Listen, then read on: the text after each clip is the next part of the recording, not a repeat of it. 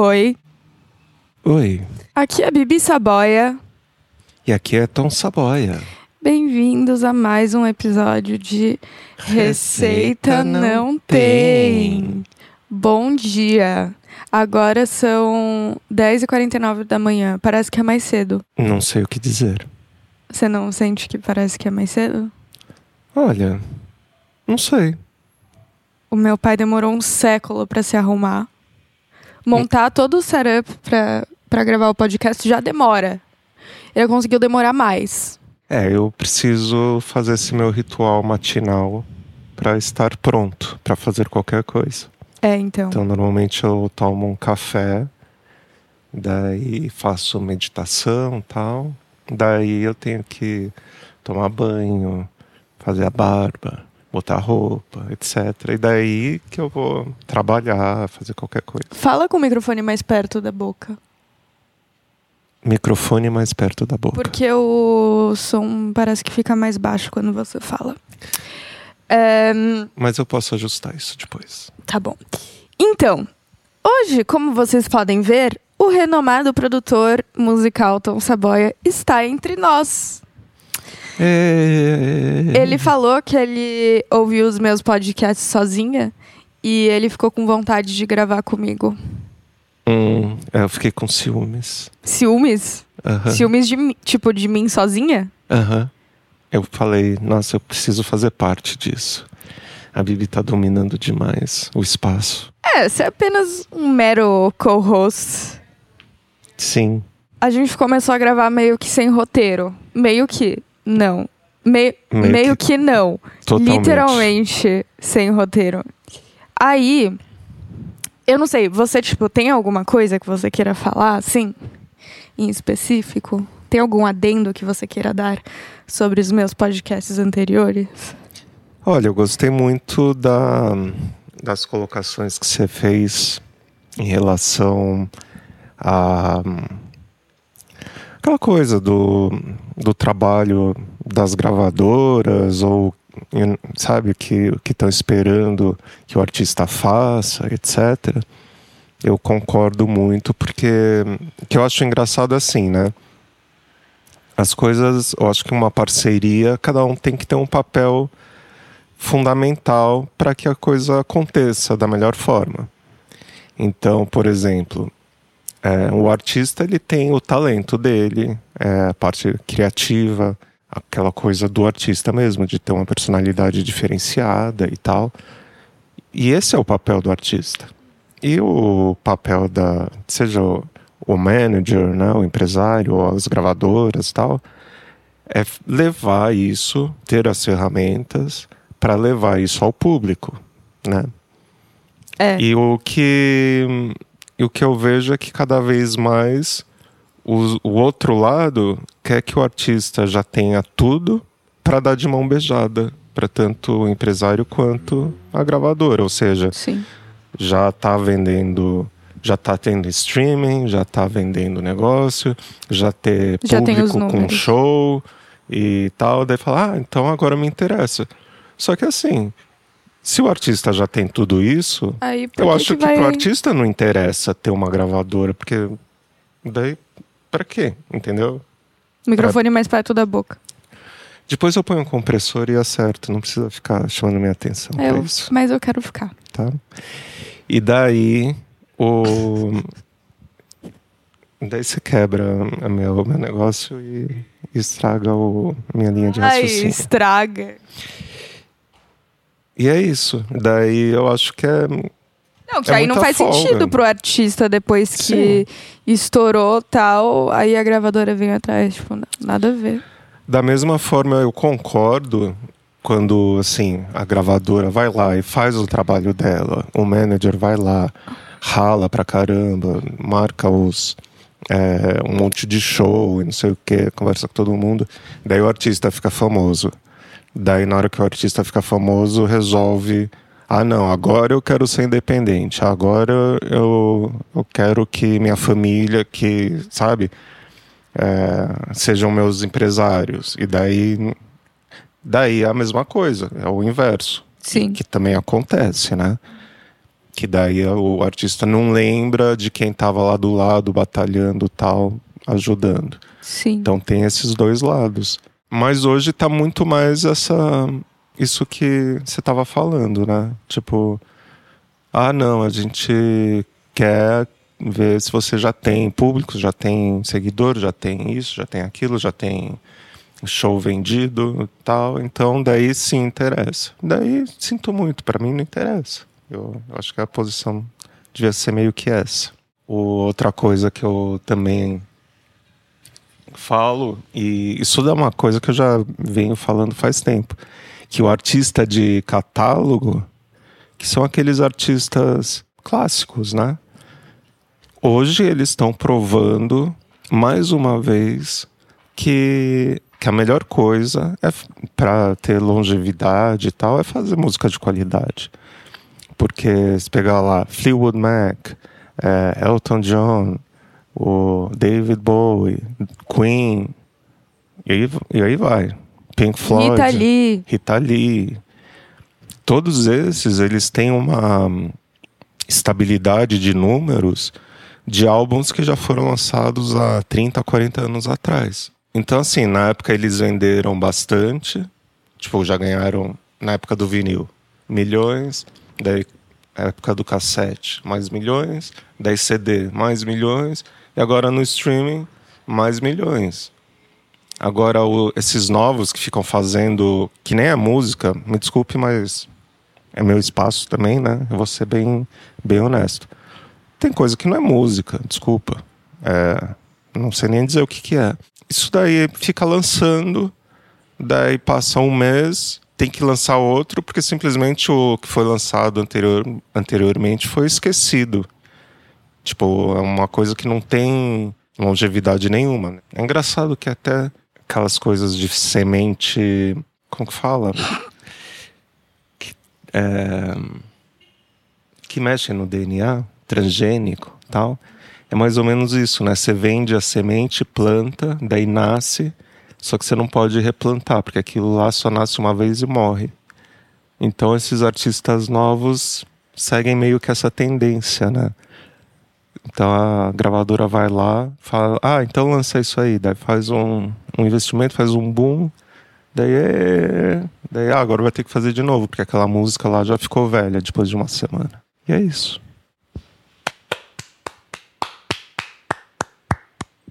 Então esse foi o episódio. Quando eu editar tudo, você vai assistir e vai falar assim: Nossa, eu falo demais, né? Tipo, você vai cortar as minhas pausas, tudo. Vai botar Não, uma vez e meia. Hã? Vai botar a minha voz na velocidade de uma vez e meia. Uhum. Não, vou colocar no 2. É engraçado que eu uso o WhatsApp, daí eu ponho tudo é 1.5. Eu também. Daí eu ouço a minha voz em 1.5, daí parece que eu falo como uma pessoa normal. Aham. Uhum. Só que na real não é. a gente fala muito devagar. Eu percebi isso. Na verdade, eu nem acho que a gente fala de, de, degavar. Devagar. É, eu acho que a gente tá em um. É, com esse negócio da tecnologia e tal tudo ficou muito fast-paced. E a gente está se acostumando com as coisas muito rápidas. Pode ser. Ah, mas sim, o, as pessoas que eu vejo empresário falando, é, tem uns amigos mais articulados tal, eles falam do jeito que eu falo no 1.5. 1.5. Sério? Uhum. Eu falo meio devagar mesmo. Porque é isso que você falou, eu escuto no 1.5 eu falo, ah, é assim que eu falo mesmo. Mas aí eu coloco no normal e falo, nossa, como eu falo devagar. É, fica mais berrante ainda. Uhum. O que, que você acha de a gente fazer um. O que a gente estava há anos já falando em fazer, que é o, a análise da música? Acho legal. Tá. A gente vai começar por qual? Você só sabe de você? Não. Qual? A gente podia falar. Hum é... Eu não lembro o nome da música. Eu quero existir. Eu não vejo a hora das outras lançarem pra gente poder falar sobre o... a letra dessa, sabe? Ah. A que eu tô falando. Não. As the Sun's Coming Down. Fala em inglês porque esse não é o nome da música mesmo. É uma música que a gente escreveu há muito tempo atrás, era pra ser em inglês, aí a gente não gostou. Você ouviu isso? Uhum. Aí a gente não gostou muito em inglês. O que, que foi aquele barulho? Sei lá, minha boca, minha saliva. E aí a gente mudou pra português. Português. Pork and cheese. Ah, pode ser. Eu acho que talvez seja uma música mais poética, né? Sim. É Eu Quero Existir? Uhum. Essa música é composta por Marcos Lobato, Tom Saboia e Bibi Saboia. Eu Quero Existir é de. Quando foi? 2019? Não lembro. A gente fez. Era pra ser um, um negócio lá com a Vanessa Isso. sobre o bullying, I guess. Isso. O tema é esse. Vou confessar, confessar que é uma das músicas mais difíceis de cantar ao vivo, porque a letra sempre me confunde até hoje. Uhum. O Hã? que, que eu posso dizer? Tipo, a... É só uma questão de estudar. Bom, então vamos, vamos começar daí a gente explica isso. Eu acho que o podcast que a gente perdeu, o áudio, a gente tava falando dessa letra. Ah, é? Eu acho que era, Não sei. tipo, em 2021. Não lembro. Do not remember. É, Você quer começar? Não, Quer pode... que eu leia? É, lê, daí a gente fala uma frase. Corre o sangue vermelho e quente nas minhas veias. Minha saída é agora. Não serei o ET que sente. Serei flecha certeira. Tem, Isso tem é coisa muita, do Marcos é, Lobato. muita coisa aí do, do Marquinhos com a genialidade dele. O ponto principalmente é isso, é a pessoa que está sofrendo bullying e que tem que está se sentindo acuada, né, quando vai para a escola, ou seja, é, qual for a situação em que a pessoa está tá sendo reprimida. É que a gente usa, por exemplo, ele tá usando esse exemplo da escola, o meu pai, porque o, o projeto lá da Vanessa Banks é de bullying, ela ia na escola, ela é autora tal, ela ia em escolas fazer palestras sobre isso, e aí é por isso que a gente usa esse exemplo do bullying na escola. Mas eu acho que vai muito além disso, tipo, hoje em dia com questão do racismo, sei lá, gordofobia, essas coisas tem muitas pessoas dentro da sociedade que se sentem, não se sentem, mas são reprimidas. É reprimidas ou oprimidas? Ah, os dois. E eu acho que essa música é muito sobre isso também, não é só sobre bullying na escola. Não é só sobre bullying. Acho que é sobre um negócio muito maior, na verdade, problemas da nossa sociedade. Sim.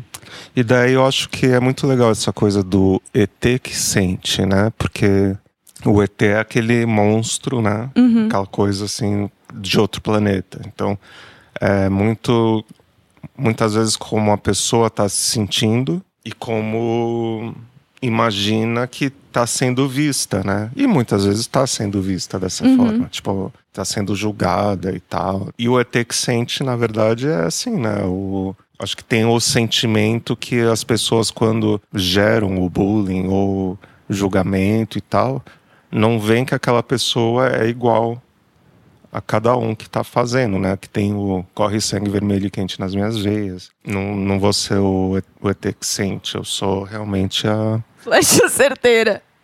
Não, eu sou, eu sou uma pessoa como todas as outras. Sim, mas E o, o flecha certeira eu acho que é na hora que a pessoa é, decide, Uhum. toma a decisão de ir pra frente. de, é, de não, não aceitar mais isso. Uhum. E tipo assim, eu esse negócio de corre o sangue vermelho e quente nas minhas veias. Isso é um negócio que você me falou que tipo assim, no songwriting, né, nesse negócio de composição, é muito importante, deixa a música melhor ainda quando você descreve essas pequenas coisas, né? Sim. Tipo, você detalha tudo. Acho Uhum. que deixa a música mais é, Tipo, ah, Atrás da Porta, do Chico Buarque. uhum. É uma música de, sei lá, três minutos, descrevendo um pequeno, uma pequena cena, mas descrevendo assim, tipo, cada detalhe. Tipo, ai. Não lembro a letra. Mas é isso. É, se, falar, corre sangue nas minhas veias. Ou, ou fala assim, ah, eu tenho, tenho emoção, né? Uhum. Basicamente. Não, corre sangue vermelho E quente. e quente. nas seja, minhas veias. Então, isso traz uma, um significado mais forte, assim, nesse sentido. Tipo, é, eu tenho sentimento. Então, ao invés de falar eu tenho sentimento, corre sangue vermelho e quente nas minhas veias. Tipo, estou vivo e tenho sangue com alma, entendeu? Passa muito mais sentido do que falar, ah, eu também tenho sentimentos. Sim. Então, aí, próxima parte. Nos braços que me esquentam, encontro o motor que me empurra muito além do limite. A luz que me faz respirar. São as pessoas é, Que dão apoio que ao apo- ET. é, Ao ET. não, ou que tratam a pessoa de forma normal, né? Aham. Que são, É. que são é, os amigos de verdade, o, Família. os familiares. Enfim, todo mundo, acho que não só que dizer que dá o apoio, você concorda que existe um problema, sabe? Mas eu acho que é mais, mais ainda é quem trata com naturalidade. Quem trata a pessoa não como um ET, Sim. mas como uma pessoa normal. Aí, essa é a parte que eu sempre me confundo quando eu canto. Cansei de ser alvo, de ser pele, de ser palco, de ser olhos que evitam o contato, que se voltam ao chão. Muito foda, né? Então faça a sua. Acho que é bem explícito. É, né? tipo, literalmente cansei de ser alvo. De ser pele, de ser palco. de estar ali exposto ao julgamento, ao, à opressão das pessoas. E não só é, as pessoas que falam mal e sei lá o quê, mas as pessoas também que se sentem desconfortáveis, né, com a pessoa que está sendo oprimida. Então, olha se sente desconfortável e vira o olho, assim. O olhar que, que se volta ao chão. É, tem os dois, né? É, a pessoa se sentindo intimidada também, né? Tipo, se entra num lugar que tá, se sente reprimida ou oprimida, ela vai tentar desviar o olhar para não ver, olhar para a cara de ninguém e olhar para baixo. E aquele que tá desconsiderando também, tipo, dá aquele olhar. Ah! Eu, eu acho que é mais do, do ponto de vista de quem tá sendo reprimido. é verdade. Eu não tinha pensado nisso. É, é o. Então, É, a pessoa que é que tem os olhos que evitam contato com as outras. sim. Ah, é, realmente, eu não tinha parado pra pensar nisso. Então a pessoa que tá, ela entra lá, tá sentindo aquela coisa assim, aquela tensão que estão julgando a pessoa, então ela já entra de cabeça baixa, não quer olhar pra cara de ninguém, sabe? Uhum. Eu, eu vejo mais por esse lado. É verdade. Agora eu vou começar a ver por esse lado, eu não tinha pensado antes. Aí, próxima pra... praga. Próxima parte. Cansei de ser praga, de ser resto, de ser teste, de ser foco do olhar que silencia, que cria tensão. É, eu acho que segue a, a mesma coisa, né? É, mesma Tipo, coisa. Em outras é, palavras. de ser praga. Porque daí as pessoas. Daí, daí é o olhar mais maligno, assim, de quem tá julgando, né? Uhum. Ah, de falar, ah, aquela praga, aquela pessoa, não sei o quê. De ser resto, é que só vai. é, Eu vivi muito isso, porque eu sempre fui muito ruim em esporte. Daí, quando escolhiam as pessoas para fazer parte dos times, eu era sempre o último a ser escolhido. Então é meio Mas que não jogava. resto. Mas você não jogava polo aquático bem? Não, mas polo, tô falando na escola. Ah. Polo eu fazia porque eu queria, tal, né? Mas isso que você falou de ser o último a ser escolhido, Hum. é literalmente porque fala, cansei de ser resto. Sim. É, É, só sobrou esse, então. é, resto. Cansei de ser teste. Ah, sei lá. Eu penso mais em inglês, tipo, you're testing me. É. Sei lá. E ser foco do olhar que silencia. Daí é aquele, a pessoa que tá intimidando, né? Aham. Que quer. E cria tensão. Uhum. Aí vamos para o refrão, que é bem forward, né? O que você vê de diferente em mim me faz ser quem eu sou. Você que não me aceita assim, não vai me derrubar. Acho que é bem, né? Uhum. Óbvio. Bem óbvio.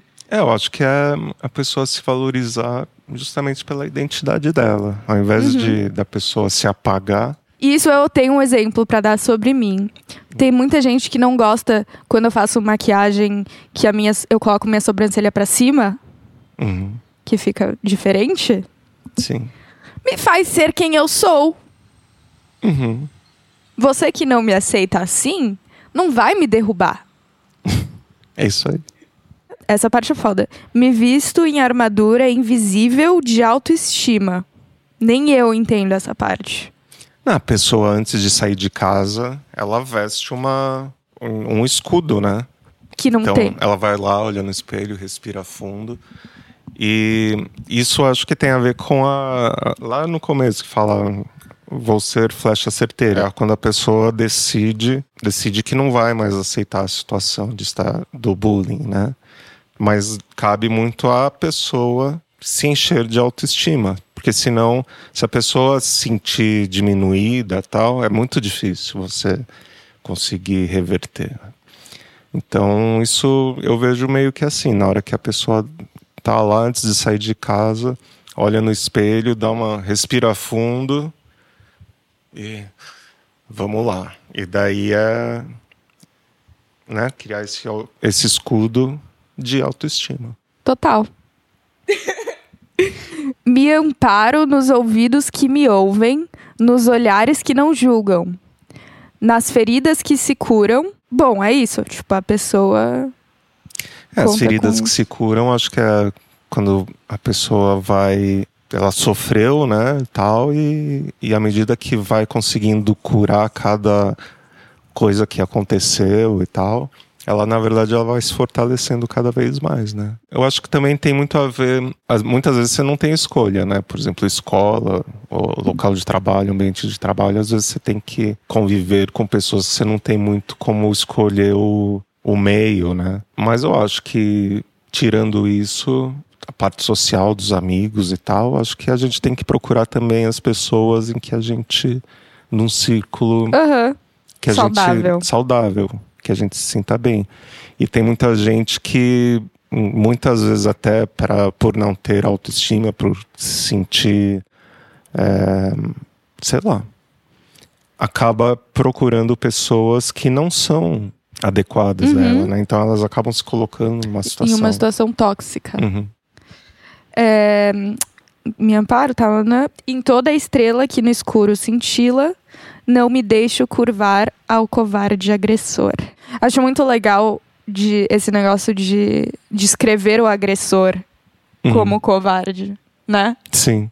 Foi um adjetivo legal de se colocar. É, eu acho que a, a partir do momento que a gente sabe qual que é o tema da música, a, a letra fica mais explícita, né? Aham. É porque, na maioria das vezes, o agressor, quem tá ali, ou tipo, dando hate, ou, Uhum. enfim, fazendo, oprimindo a pessoa, tá fazendo porque são os defeitos que normalmente a pessoa vê em si mesmo, né?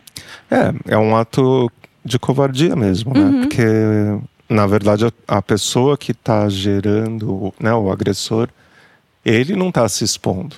Por exemplo, quem faz comentários negativos na- em rede social, alguma coisa assim, simplesmente está assistindo. Atrás de uma tela. É, tipo, uma pessoa que tá lá dando a cara, né, se arriscando e tal, é, criando conteúdo Uhum. dessa pessoa. Trabalhando. Essa pessoa tá usufruindo desse conteúdo e vai lá é, sem aparecer, sem fazer nada, sem inclusive se expor, e faz um comentário assim, des- aquela coisa. Ah, eu queria ver se você tivesse um, um site, um videoclipe ou um, é, um comentário, é, como que, que iriam reagir, né? Uhum. E na verdade a pessoa nem se dá o trabalho de fazer porque ela não. Não aguentaria, não claro que não. é. E, enfim, é isso. Aí o refrão de novo. E acaba, O- se encerra comigo falando: Eu quero existir. Eu quero existir. Eu quero existir. Eu quero existir. É o statement. Aham. E eu acho muito forte, né? Sim. Tipo, meu, a pessoa Porque não a- sente nem que ela existe, né? Eu quero. Porque tem os que foram tão abalados pelo bullying e haters e tal, que muitas vezes as pessoas têm pensamentos de suicídio, sabe? Eu acho que a gente quis meio que para esse lado. E tem assim, as pessoas querem desistir, né? Eu acho que também isso foi para quem estiver ouvindo que seja vítima dessa circunstância, que se, né, que se identifique, para não nunca pensar eu quero desistir, eu quero existir, né? Uhum. Então, porque tem muita gente que a gente acaba sabendo que, ah, eu quero desistir ou desisto. Não, eu quero existir. O que a gente quer é isso, a gente quer existir, a gente quer poder expressar o nosso sangue quente e vermelho que A nossa verdade. veias. Ok, então esse foi mais um episódio. De receita não tem. Eu acho que tá bom. Aí a gente grava outro depois. Eu queria deixar uns gravados assim pra ter e postar. Ok. Pode ser? Uhum. Eu anotei um negócio que eu queria falar sobre, que é de uma frase que eu te falei uma vez que eu tava lendo no livro de Music Business. Hum. Sabe o que é engraçado? Deixa eu falar. Eu tava vendo minhas fotos do, do da faculdade e tal. Aí eu tinha tirado um print daquele e-mail de quando eu ia assinar um contrato lá com o com o negócio de music business da minha faculdade para lançar uma música com eles. Sim. E aí. Mas eu li o contrato com você e tal. Aí ele falou assim: Ah, se der pra mudar esse trecho aqui, eu nem lembro o que que era. É, pergunta pro seu professor se dá. Aí eu, tá bom. Daí eu perguntei, mas eu fui super educada no e-mail e tal. Ele falou: Ah, ótimo ponto, tal. Só que ele achou que eu li tudo sozinha, né? Ótimo ponto. É, infelizmente não dá pra mudar agora, mas eu vou deixar anotado pra gente resolver isso nos próximos anos, tal, sei lá o quê. É, eu falei, não, beleza, não tem problema, eu assino anyways. E aí ele respondeu assim: Something tells me we have a future entertainment lawyer in the house. Fast forward pra tipo três meses, eu larguei a faculdade. Aí a gente tem que falar, tipo, alguma música ou álbum que a gente tem ouvido recentemente pra fechar o episódio. Ah, é? Sim. Essa semana eu ouvi é, um álbum que é do Lindsey Buckingham e. Esqueci o nome. Stevie Nicks. Então, Você sabe o nome do álbum? é Buckingham and Nicks. Então, esse álbum não existe em nenhuma plataforma. Sério? Você ouviu aonde? Eu tenho ele digitalizado de um vinil. Nossa. E daí, só pra saber, eles são do Fleetwood Mac, né? É, então, Lindsey Buckingham é o carinha ele- e eles eram namorados, o, o Lindsey Buckingham e, a o Stevie Nicks. E tinham um duo.